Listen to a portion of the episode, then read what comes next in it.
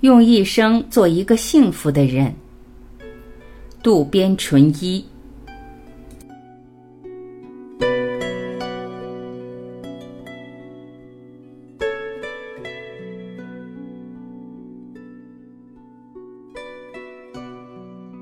幸福是谦卑之态。以前有一位名叫中城文子的和歌诗人。突然提到这个名字，我想大多数人都不曾听说。他出生于北海道的代广，是战争结束后不久和四山修斯等人一起彗星般出现在日本和歌界的女诗人。可是她年纪轻轻就得了乳腺癌，以当时的医疗水平来说是不治之症。但即使失去了乳房，她仍然继续追求着奔放的爱。留下一本和歌集，丧失乳房后，三十一岁的他英年早逝。川端康成还为中城文子的处女和歌集《丧失乳房》写了序，其中的许多首名作流传至今。昔有浪女遭割乳，无意丧乳同堪怜。既有这样令人窒息的和歌，也有下面这样温情脉脉的和歌。俯身为君系鞋带，幸福有此谦卑态。我想将这后一首和歌作为我所考虑的幸福的定义。这首和歌一看就能懂，意思是说，曾经和相爱的人一起走路的时候，看见他的鞋带松了，于是他说：“等一下。”蹲下身子帮他把鞋带系上了。这时候他切切实实感受到了幸福。同时，他发现幸福并不是那么遥不可及、那么高不可攀的东西，它就在自己身边，就在人们意识不到的地方。这首和歌鲜明地表达了他对男友深深的爱和对幸福独到的理解。写这首歌的时候，他三十出头。他是北海道代广市一家大和服店的千金，十九岁结婚。三十岁时已育有三个孩子了，但是他的婚姻生活并不长久。他离了婚，在一个人养育孩子的过程中罹患乳腺癌，开始了与病魔的斗争。他离婚后不久患病之前，和代广畜产大学的学生坠入爱河，沉醉于转瞬即逝的爱情。这首和歌就是在那场短暂的恋爱中写成的。我想那时候他一定怀抱着许多期待与希望吧。可以的话，他想再结一次婚，组建一个安宁的家庭。他希望孩子们早些长大，变得坚强。他还想安抚老父老母，尽尽孝道。以前曾经给他们添了很多烦忧。他一定描绘着数也数不清的梦想，期盼着这些梦想若都能实现的话，该多么幸福啊！然而，残酷的现实是一个愿望也实现不了。他可能会觉得自己投生的是一个多么不幸的星宿啊！在那些日子里，唯一能让他心情愉悦的，就是和那个年轻大学生互相依偎、倾诉衷肠的时候。可是，在那个乡下小镇里，他们是不可能自由而公开的见面的，就连并肩走路也是困难重重。一次，他和她偶然相遇，两人在大学附近的落叶松林里散步。他无意中往下一看，发现她的鞋带松了。他赶忙说：“等一下。”蹲下来为她把鞋带系紧。当时他站立不动，低头看着脚下。在他的注视中，他为他系紧了鞋带。在旁人看来是那么微不足道，对当事人来说也只是很平常、很偶然的一道小风景。但是他就是这样为他系鞋带，从这些琐碎的不足为奇的小事中，他感受到了无比美好的幸福。这正是他对于幸福的新发现。他发现幸福并不是什么可望不可及的东西，只要寻找，它就潜藏在自己身边。不久，他就患上了乳腺癌，以当时的医疗水平来说是不治之症。三年后，在他三十一岁的时候就早早谢世了。那段时间，他将各种各样的思绪寄托于一首首和歌，编成了和歌集《丧失乳房》。可以想象，在那段时间里，他肯定有着无数用语言难以表达的苦痛与悲哀。但是他知道身边还有许多小幸福，于是不断去寻找、去追求，时常回想起和他在一起的幸福瞬间。走完了属于他的人生旅途。健康就是幸福。下面说说我自己的真实感受。一直以来，酒足饭饱之后，我会站在便池前小便。有时候看着小便溅到洁白的便器上面，我会偷偷发出感叹：“我真幸福啊！”然后我会对着顺畅排出小便的自己的肾脏、膀胱以至尿道，轻轻道一声谢。看到这儿，可能有人会说：“这有什么新鲜的吗？喝了水当然会小便啊。”其实并不是像大家想的这么简单。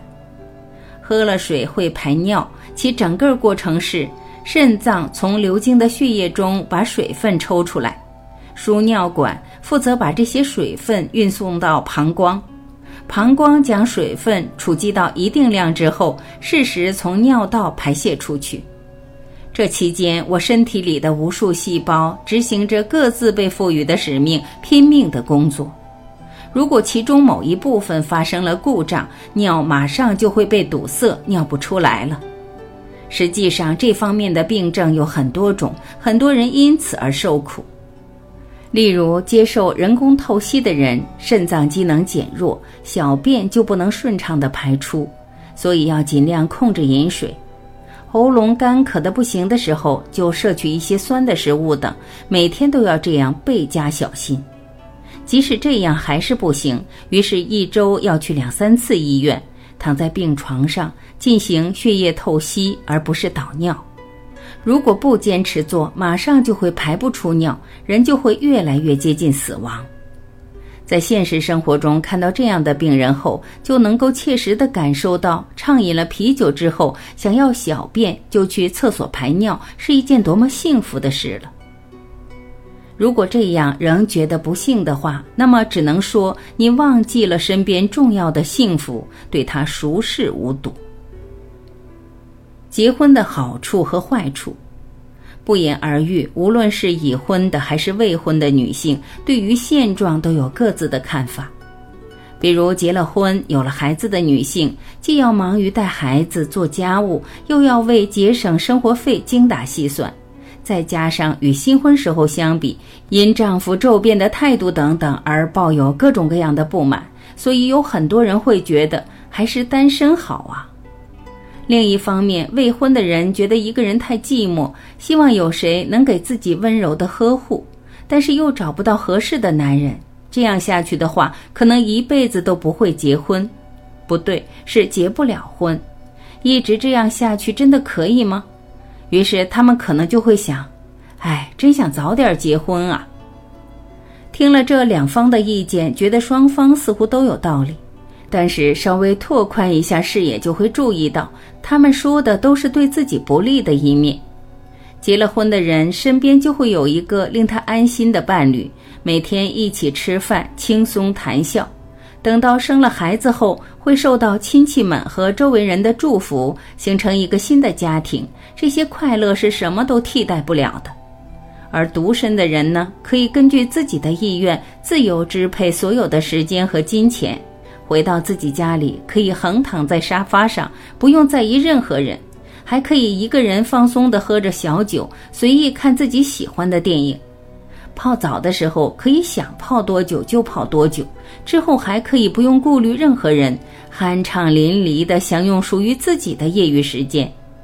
不用说，谈恋爱的话也不会有任何负罪感，可以随心所欲，尽情地陶醉其中。无论结了婚还是没有结婚，各有其有利之处，但是人们总是忽略这一点。过去结婚生子、组建家庭被认为是很平凡的事情，结婚是很正常的；独身则被看作是异常的，甚至有过一个时期，没有结婚的男人被认为没有信用，没有孩子的夫妇会遭白眼。其实结了婚和没结婚并不存在对与错的问题。有人觉得生了孩子真好，也有人觉得没孩子很轻松。随着家庭形态日趋多样化，婚姻形态也发生着改变，离婚率在急速上升。有人把离过婚的人叫做一个叉，我认识的人里面也有不少经历过离婚的，但是他们积累了难得的宝贵经历，所以我一直叫他们一个圈。离过两次婚的人就叫两个圈，以表示两层同心圆的意思。对人的思念和爱情会经常转移，并不总是停留在一处。年轻时邂逅的两个人一直相爱到死。假使真的有这样一对男女，那他们俩一定是奇迹般的性格合拍，或者两人都是安于现状的人。在悠长的岁月中，夫妻之间会出现无数次想法偏差、意见相左，不少人因此而分道扬镳。这也是由于一夫一妻的婚姻制度本身的不合理性。正因为如此，在教堂举行婚礼的时候，夫妇才要互相发誓永远相爱。但是人们不会逼问一个爱吃拉面的人：“你会一直到死都吃最爱的拉面吗？”因为喜欢就是喜欢，你不管他，他也肯定会去吃的。而让他对神发誓永远爱这个人，正说明持久不变的爱是多么困难，因为这是和人的本性背道而驰的难题，只不过受到社会道德的约束而已，所以不可能所有的人都能遵守。说得明白一点，结婚就是用丧失激情换来一个身心安稳的场所。从某种意义上来说是好处，同时也是坏处。对于这两者接受和理解的方式不同，幸福感也会随之改变。真心话想做什么和原则化必须做什么。一般来说，男性往往比女性更加容易受到思维定式的影响，他们的内心被隐形的枷锁重重束缚着。和女性相比，男性属于社会性的动物，所以比起自己想做什么来，他们更偏向于优先做那些自认为必须做的事，或考虑到自己的身份觉得责无旁贷的事。在这一点上，女性不像男性那样爱耍酷、爱逞强，比起男人来，他们是积极意义上的以自我为中心，一事当前，优先考虑自己是否合适。在东京，武士未尽时亦用牙签剔牙，成为男性之美。压抑自己的欲望，一味追求外表和体面，爱与性是隐秘苟且之事。这种观念一直大行其道，用理性控制自己的感情，受到人们的推崇。如果看见向女性献殷勤而博得女人欢心的男人，有人就会嘲笑他是个只会追在女人屁股后面跑的软骨头，不配称为男人。其实，嘲笑他的人却在内心里羡慕他追求女性很有一套。这种男人嘴上说着禁欲是好事，可那种欲望和愿望越压抑，就越发增强。结果就去隐蔽的花街柳巷悄悄解决问题，真是可怜可叹。而且这种两面习性至今绵延不绝。不过近四五十年来，此类旧时代的男性美学正在逐渐崩溃。战后女权主义抬头，随着女性步入社会，经济独立的女性也快速增加。与之相伴而来的是朝着女性社会的转向。过去评价男性的时候，都是以男性的价值观作为标准的：高学历、高职位、高收入，在大公司工作，东大法学系毕业后在财务省就职等等。用这些有形的、一目了然的标尺衡量一个人，成为时尚。可是现在，仅仅靠着男权社会的残余。一元性的评价已经越来越行不通了，因为女性文化已经成为不能无视的存在了。你到底打算怎么样？你想什么呢？你喜欢我吗？喜欢就明白的说出来，不允许有灰色地带的女性话语势头正劲，推崇沉默和暧昧的男性话语，现如今正在迅速失去价值。以前女性对于男性的评价里面也含有以男权社会为前提的因素。过去的三高——高学历、高收入、高个子，就是这样的例子。但是现在，女性经济上也开始独立了，可以去挑选男性了，因此他们的择偶标准发生了很大变化。比起被社会广泛认同的成功人士来，对自己温柔体贴、心地善良、使自己开心的男人，分数要高得多。感动能力也会衰退，正如身体变硬后运动能力相应减弱一样。心灵变硬了，感动能力也会下降，渐渐的就会感应不到灵光一闪般迸发出来的新点子，久而久之就不能适应变化，以致连生存下去都变得越来越难了。如果只是身体上的衰弱，还可以依靠各种各样的辅助器械勉强应对，可是感动能力完全发自人的内心，没有可以辅助的工具。如果心灵变硬而失去柔软性，在某种意义上，问题比身体变硬还要严重的多。那么，如何保持心灵的柔软性，使之不衰老呢？为此，首先要有意识的去做的是，为一些芝麻大的小事而感动。看到路边盛开的花儿，便发出感叹：“啊，多漂亮的花儿啊！”斟了茶，看到茶叶竖起来，便期待起来。今天可能有好运。乘坐出租车没有遇到红灯，便拍拍膝盖说：“嘿，真是 lucky，真漂亮，啊，太好了，真幸运啊！哪怕是自言自语也行，只要说出来，效果就大不一样。我怎么可能为这么无聊的事感动啊？”千万不能这么想，就像经常活动身体、增加负荷能够减缓衰老一样，心灵也要多加感动，不然很快就会硬化生锈的。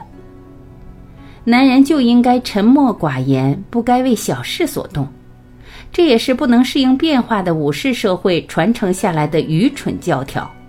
要扔掉这种拘束，将心里所想的尽量说出来。只要有一点点觉得不错，就用语言表达出来，即使是口头也可以，不必深思熟虑之后再说。虽然只是一些微不足道的小事，恰恰是预防心灵的功能性萎缩的特效药。各种各样的才能，所谓才能，并不仅仅指展露于外的灿烂夺目的东西。能够将讨厌的事马上忘在脑后，夜夜能安睡，能忍受呵斥，能心无旁骛地投入一件事是才能。吃东西不挑食，对各种事物都怀有兴趣也是才能，而且其中很多都是没有表露在外，只有非常亲近的人才知道的才能。正因为如此，很可能你拥有许多不为人所知的才能。而你自己也没有好好去发挥，把他们忽视掉了。那么，如何将这些才能加以施展，充分发挥他们的作用呢？在此，最要紧的是，无论多么微小的事，凡是好的地方就要大加赞扬，特别是对小孩，赞扬是十分重要的。当然，也不能惯坏小孩。早上起床要问好，吃饭不能挑食，这些规矩必须严格加以培养。除此之外，如果孩子做了好事，就要及时夸奖孩子，真棒啊，宝宝太厉害了，妈妈真的好感动。孩子听到夸奖会特别高兴，得意忘形起来。不用说，孩子是单纯无邪的生物，让他们得意是很容易的。所谓才能，正是从这种得意忘形中发芽的。即便碰到了讨厌的事，也要告诉孩子，没关系的，这种事没什么大不了呀，并鼓励孩子，你一定能做到。成功了的话，就夸奖孩子，真了不起呀，使孩子增加自信。既已成年，却总是得不到他人表扬的人，该怎么办呢？这种人不要消沉，首先要自己夸奖自己，肯定并包容现在的自己。在此基础上，如果能得意忘形，就更棒了。虽然被人说过别蹬鼻子上脸，别太放肆，却从没听过得意忘形起来吧。既然别人不对你这么说，你就自己得意忘形好了。即使失败了，也没什么大不了的，因为总是沉默不付诸行动的话，就一事无成。总之，得意忘形时，心情和身体状态都会变好，不用在意别人的嫉妒。你可以想啊，自己现在状态好的都被别人羡慕了。大体上，长寿又有精神头的人，多是唯我独尊，或者不太听别人的话，并不是说完全不听取别人的意见。是只听重点，剩下的就左耳进右耳出了。这样既可以回避不良的应激反应，又可以提高注意力，还可以每天过得不沉重，成为生活快乐的原点。钝感力活用法，据我所知，比起感情细腻、天真淳朴的人来，经过历练的坚强的人，在其漫长的人生中，似乎更能达成有意义的事业。整天在意周围的人，总是神经紧绷的话，就会心神疲劳，想不出好的点子来。从这个意义上讲，要尽可能把孩子培养的豁达一些，这一点很重要。从小时候开始，孩子就被家长灌输要好好学习，仿佛成绩就是衡量一切的气压计。以这样的教育方式培养出来的孩子，踏上社会后，一旦遇到挫折，马上就会意志消沉、一蹶不振。这样的人太软弱、太没出息了。与此相对，完全从自己的兴趣出发，喜欢什么就动手尝试的孩子，已从小习惯了被大人训斥，所以不会因为一点小事就消沉。被妈妈歇斯底里的骂了一顿，尽管也会多少反省一下。但他心里想的却是，妈妈一会儿骂累了就不骂了吧。有了这种死猪不怕开水烫的精神就好办了，因为这种钝感正是使各种能力开花结果的原动力。因为做了什么错事而挨了骂，那么马上就改正，该反省的就反省，但是挨骂这件事忘得越快越好，而且要尽量做到只想起被夸赞的事来恢复心情。特别是男孩子，具有被训斥了也不消沉、脸皮厚厚的钝感力是很必要的。这种迟钝感觉的优点是，无论遇到什么挫折，都能够重新爬起来，不胆怯，不拘泥于小事，豁达大方，什么都意识不到，没有反应，只是单纯的迟钝。然而，碰到不快的事或遭遇失败，不耿耿于怀，马上忘掉，重拾积极开朗的心态，继续向前迈进的能力，才是钝感力。知识加上体验成为智慧，并不只是了解某件事，而是向前迈进一步，在体验中学习。在现实生活中，比起知识来，智慧更加重要。越是智慧丰富的人，抓住幸福的机会就越多。左耳进，右耳出。所有人际关系开始的第一步，都要首先表达自己的心情。如果很感谢，就说谢谢；没有那么感谢，也姑且说谢谢。还有，见到认识的人要问候你好，不能因为想不起来对方的名字就想逃避或者急着拐弯儿。叫不上名字也能站着说几句话的。看见别人的狗跑了过来，也可以问声你好。虽说无意中和别人打了招呼，也不会挨骂的，因为亲切感会增进别人对你的好感。男人主动和女孩子搭讪的话，有的人就会说那家伙很轻浮、吊儿郎当的。其实这是嫉妒，所以不用放在心上。因为他们羡慕能轻松的和女孩子搭话的人，自己也想那么做，但是又不敢，所以想给别人捣捣乱。将好感压抑在心里，冥思苦想，闷闷不乐，不如先轻松的试着说出来，这样对身体和精神卫生都有好处。有的人会由于别人向他示好而害羞困惑，却没有人会感到讨厌。即便不是马上变成亲密的关系，但只要让他知道你喜欢他，对他来说，你就会成为一个特别的人。而且交流的能力也不只是去跟别人沟通，当一个好的听众也很重要。这时最重要的是不要太进入角色，觥筹交错、身心放松的气氛下，对方说的话几乎都是自我吹嘘、牢骚抱怨或别人的坏话之类。这种时候的诀窍就是做出倾听的样子，但要左耳进右耳出，不往心里去。听对方说话时，不要义愤填膺地发出“这太过分了，怎么会这样啊”等等否定性的话，不如说“哦，是这样啊”，来肯定对方说的话，因为对方不是想要听评判，只是想有人听而已。面对别人发牢骚和抱怨，只要在旁边倾听，就帮了对方很大的忙。